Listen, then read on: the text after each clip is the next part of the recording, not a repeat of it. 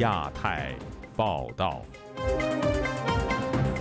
各位听友好，今天是北京时间二零二三年七月十四号星期五，我是佳远。这次亚太报道的主要内容包括：德国发布首份中国战略报告，强调竞争与去风险；中国黑客入侵美国政府电子邮件系统，中方否认；中共开明派严明富告别式，高层送花圈。纽约长椅纪念刘晓波。中国六月出口同比下滑百分之十二，创新冠疫情以来最大跌幅。中国军机军舰连续两天扰台，美军反潜机飞越台海。接下来就请听这次节目的详细内容。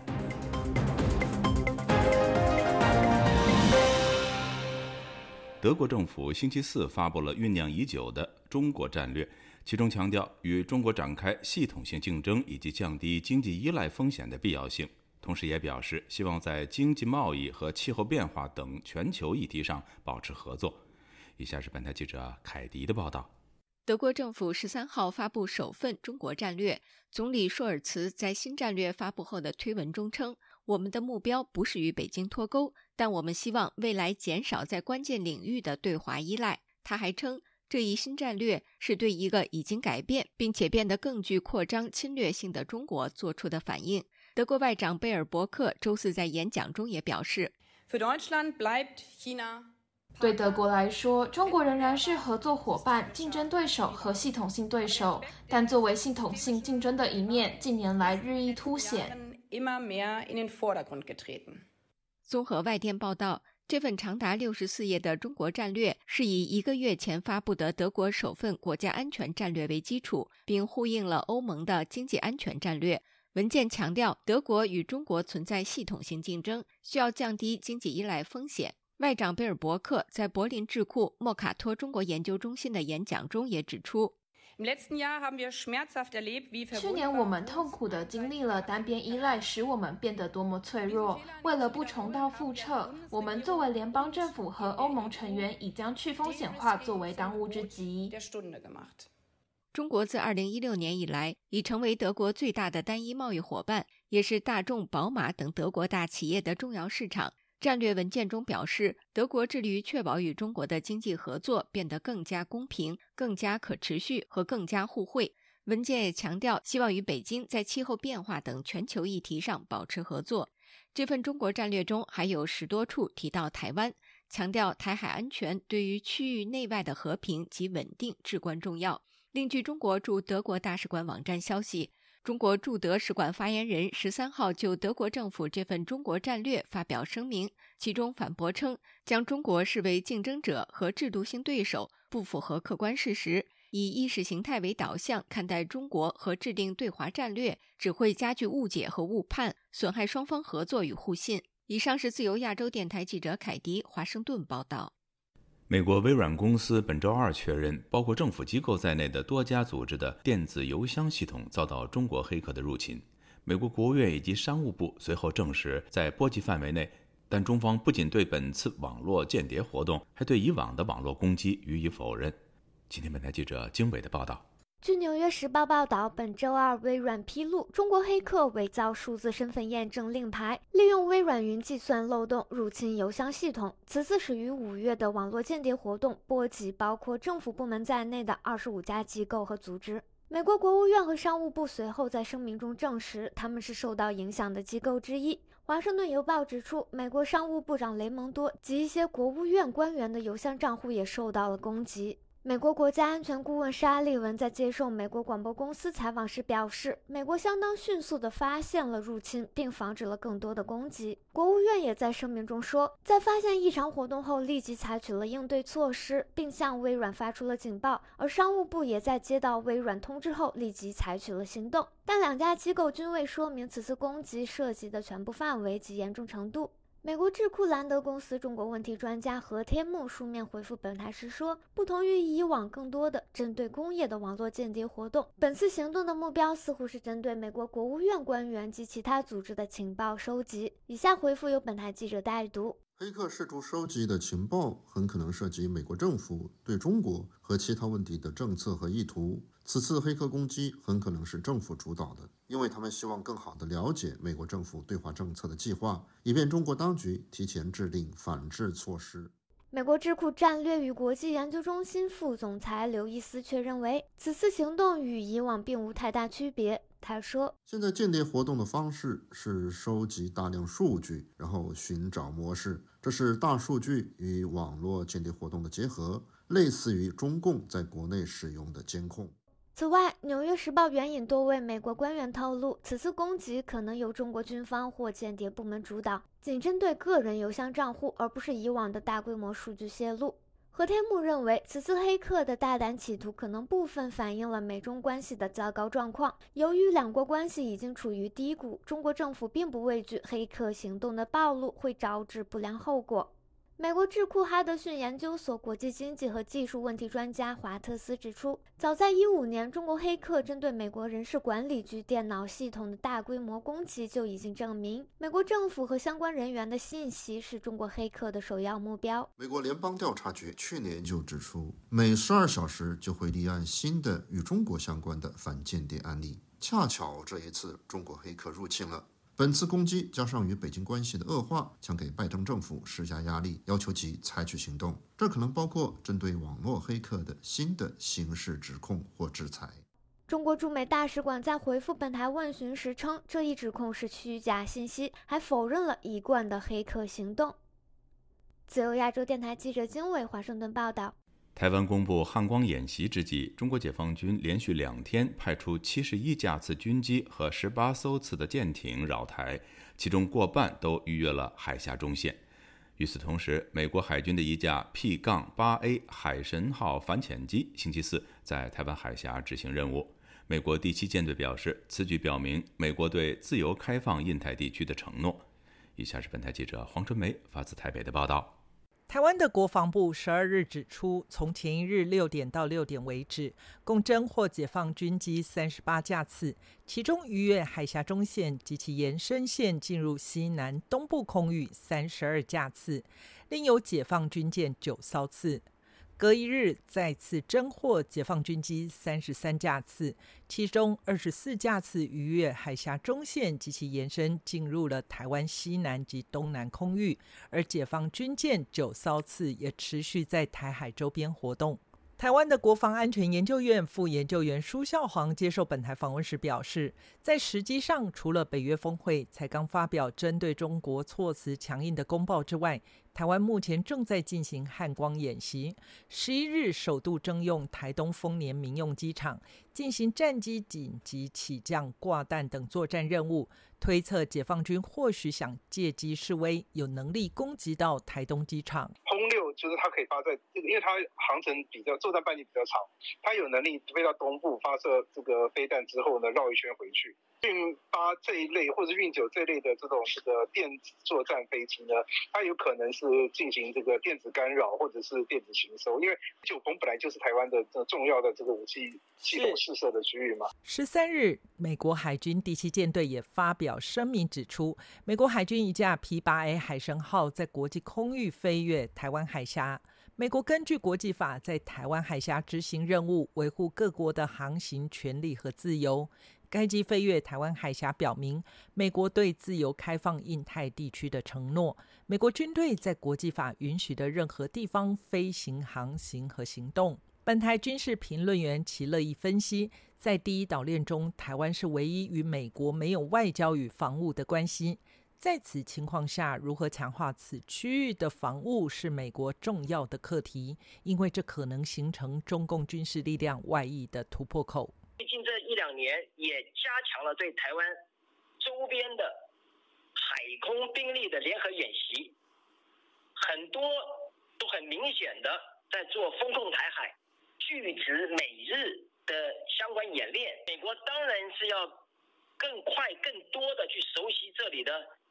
战场的态势跟情况，这是必然的。齐乐意认为，美国已经再三表示，维护印太区域的和平、稳定、繁荣是集体力量，当然也包括美日安保以及菲律宾等国。菲律宾已改变军事战略，从过去的反恐、反叛乱，修改为领土、领海的安全，应对外敌，也就是应对中共。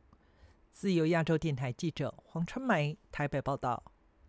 路透社日前引述消息人士披露。中国电信设备巨头华为在遭遇美国芯片出口禁令后，或将在年底推出使用中国芯片的 5G 手机。以下是本台记者唐媛媛的整理报道。本周三，路透社引述三家科技研究公司的消息指出，华为即将在今年年底重新推出 5G 手机，这或许意味着该公司成功摆脱对美国芯片的依赖，以中国制芯片重返 5G 手机市场。美国、加拿大等多个国家近年都认定使用华为科技产品会为国家带来安全风险。不过，华为否认相关指控。美国在特朗普政府时期便开始实施对华为的芯片禁令，自此之后，华为只能用剩余的欧美芯片销售少量的 5G 手机，转而以销售 4G 手机为主。由于技术障碍，曾风靡国际手机市场的华为，在过去一两年内销量无法与苹果及三星的手机竞争。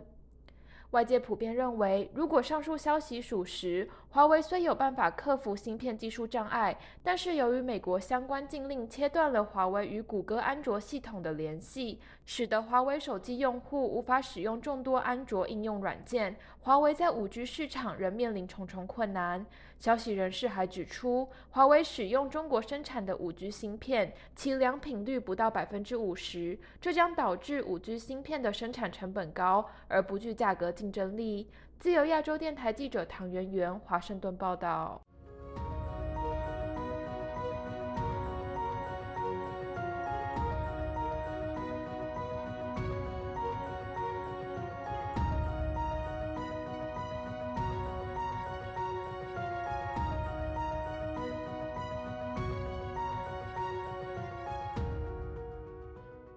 七月初去世的中共开明派人士严明富的遗体告别仪式，星期四在北京举行。多位前任和现任的中共高层领导送了花圈。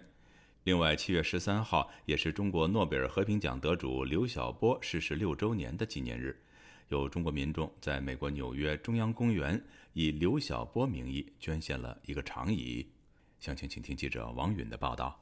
周四上午，北京细雨绵绵。熄灭了多日以来的连晴高温。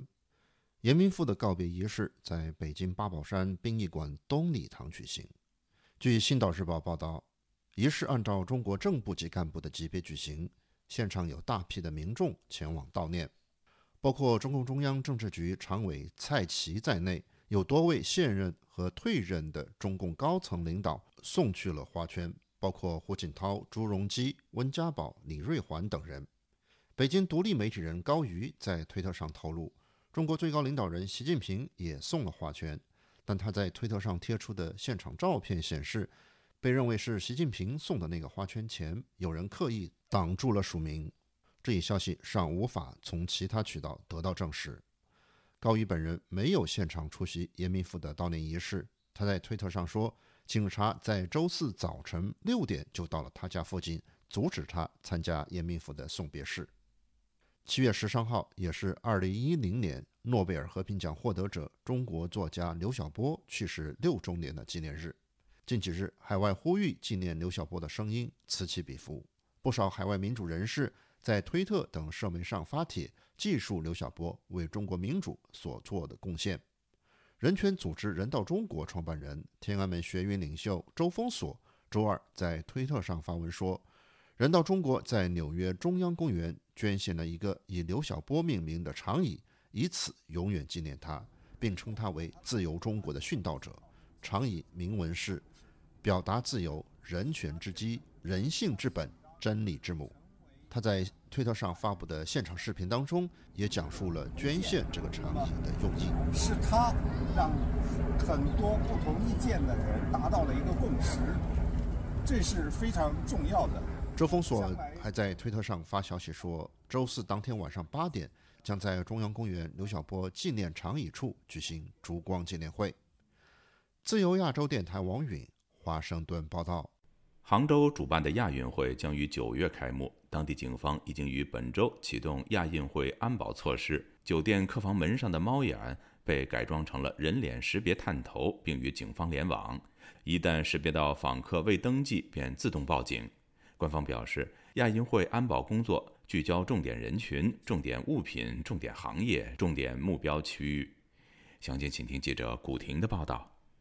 被推迟一年的杭州第十九届亚运会将于九月二十三日至十月八日在浙江杭州举行。本周日起，浙江全省启动亚运会的安保措施。澎湃新闻报道，继七月八日启动首批十二个项目预售票后，杭州亚运会门票实施销售阶段将于八月十四日开启，至十月八日止。连日来，杭州、温州、湖州等多个赛区正在紧锣密鼓的。部署维稳措施。据杭州市政府网站消息，七月六日，温州市市长、杭州亚运会温州赛事分指挥部指挥长王正峰主持召开周调度会议，专题调度亚运会安保维稳、信息通信保障工作。会议称，安保措施是亚运会筹办工作的重中之重，要聚焦重点人群、重点物品、重点行业。加强隐患动态排查治理，确保万无一失和绝对安全。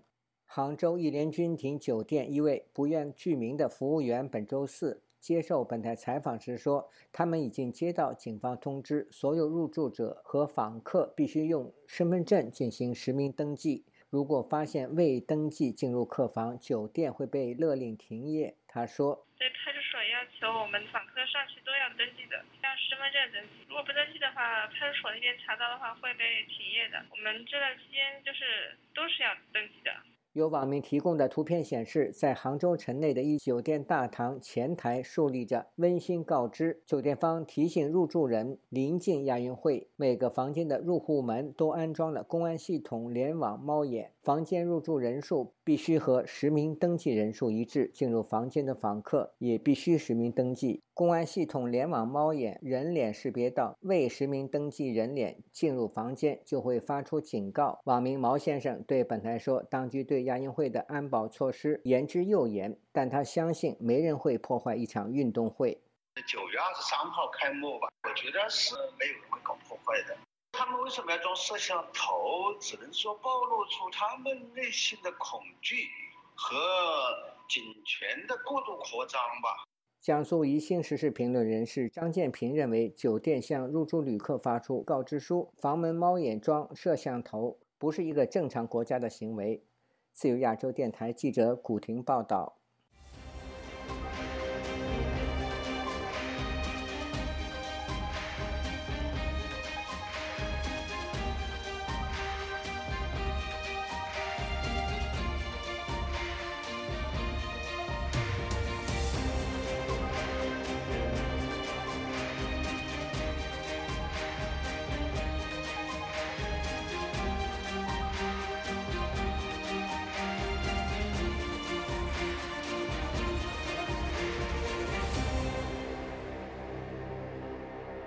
中国海关总署公布的最新数据显示，中国今年六月份出口显著下降，并创下新冠疫情以来的最大跌幅。中国进出口连续两个月下滑，而且幅度扩大，但官方报道却宣称这是稳中提质，符合预期。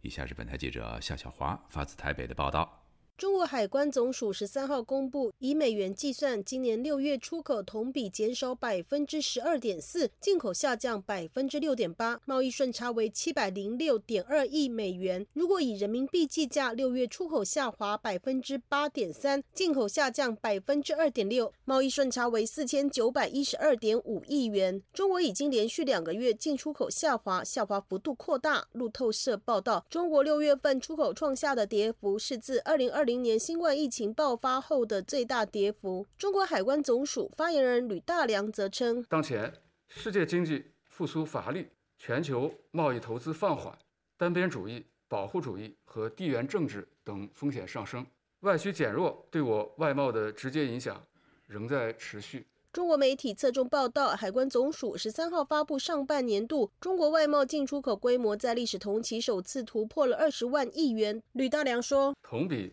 增长百分之二点一，其中出口十一点四六万亿元，同比增长百分之三点七，进口八点六四万亿元。同比下降百分之零点一。中煤定性外贸进出口稳中提质，符合预期。台湾的南华大学国际事务与企业学系教授孙国祥接受自由亚洲电台采访指出，不论中方记者会公布数字的真假，他想制造中国总体经济复苏的宣传效果，就像习近平见比尔盖茨等大企业高管所说的话。孙国祥说：“报喜不报忧的情形来，第二季以来呢，中国大陆青年的这个调查的失业率哦，突破了百分之二十，非常严重的情况啊，特别是。”中国大陆现在也进入到高龄化跟这个少子化的情形，涉及到下一个阶段中国大陆经济的发展。那换之青年如果本身就业是非常困难的话，他就会加剧青年朋友的四不政策了，就是说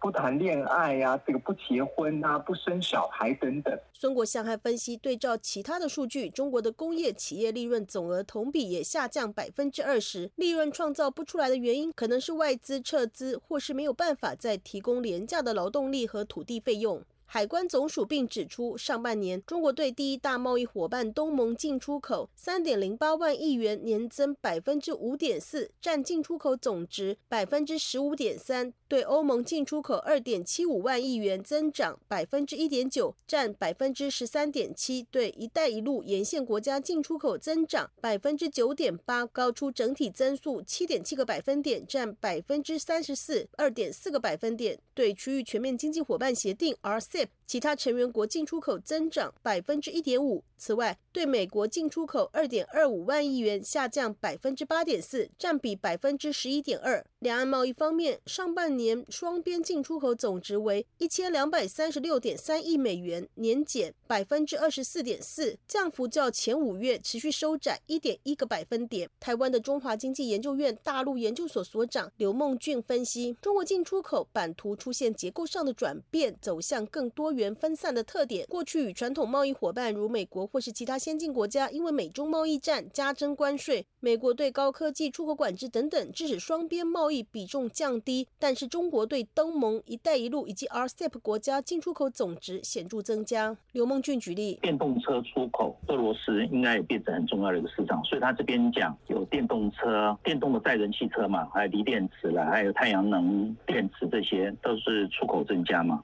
新三样取代了就旧三样嘛，这些趋势其实是反映出一个现象，就是说全世界啦，其实在所谓走上近零碳排啊，中国是刚好推的比较快。自由亚洲电台记者谢小华台北报道。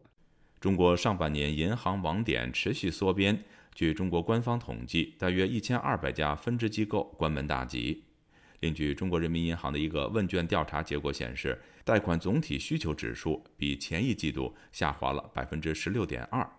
有分析认为，这背后的主要原因是中国经济持续下行，融资需求减少。请听本台记者黄春梅发自台北的报道。根据中媒财联社记者依据中国国家金融监督管理总局官网信息统计发现，二零二三年上半年终止营业的银行网点约有一千两百家。报道引述业内人士说法，近来随着各大银行力推网上银行 APP，部分网点关停也在情理之中。此前也有媒体统计称，二零二二年约有两千四百多家各类银行网点关门停业。中国金融学者贺江斌指出，支付宝、微信的支付早在十多年前就已经开始使用，并非根本的理由。首先，银行盈利能力下降，收缩网点、减少人员也能减少支出，根源还在于经济持续下滑。中国大陆它是以直接融资、呃间接融资为主，也就是通过银行来，通过银行这个中介来融资，整体经济下滑，也会导致银行的利润呃缩窄。二十一世纪经济报道，中国银行研究院研究员梁思提到，二季度以来，企业的融资需求有所转弱，信贷投放放缓，带动存款下降。根据人民银行开展的全国银行家问卷调查结果显示，贷款总体需求指数为百分之六十二点二，比上一季下降十六点二个百分点。武汉的田先生告诉本台，所谓的拼命存钱、不敢花钱现象，前提还得有钱存。受到大环境的影响，做小生意经营艰难，只能勉强维持。一般人的日子越来越难过，他身边的亲朋好友家里都出现了啃老族。就在家里，每天玩电脑，什么都没有。我在这期看到过一个小屁孩，大概都快三十岁了。他也他爹都不知道怎么什么情况死在家里了，都不知道。中国经济下行压力不小，不少财经媒体讨论着中国人行下一次降准是何时。中国人行行长易纲近期在中国社科院经济研究所月刊《经济研究》发文强调，坚持不搞大水漫灌，不超发货币。贺江斌解读：它不是流动性陷阱，它是流动性黑洞。你投再多的水也没有用，财政呃货币政策你往里边投钱，财政政策那那边放水。然而，中国西京研究院创始院长赵健近日发表的文章指出，时间不等人，经济复苏存在黄金窗口期，一旦错过，可能要付出更大的政策成本。他强调，为了复苏，创造宽松、自由、畅快的经济和社会环境。激发社会大众的内生创造力和消费力，其他政策很可能都是治标不治本。自由亚洲电台记者黄春梅台北报道。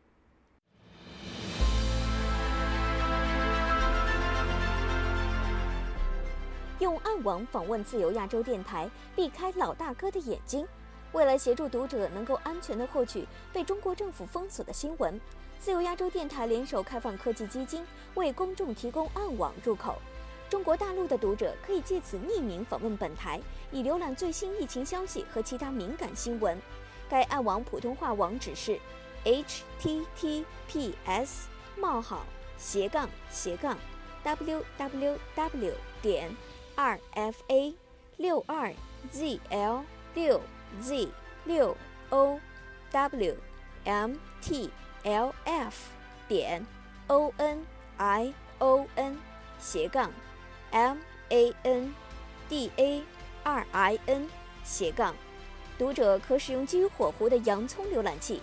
匿名访问以上网址。该浏览器最初由美国海军研究实验室设计，可以通过像洋葱一样的多层加密结构，屏蔽互联网用户的地点和身份，绕开政府的审查和监控。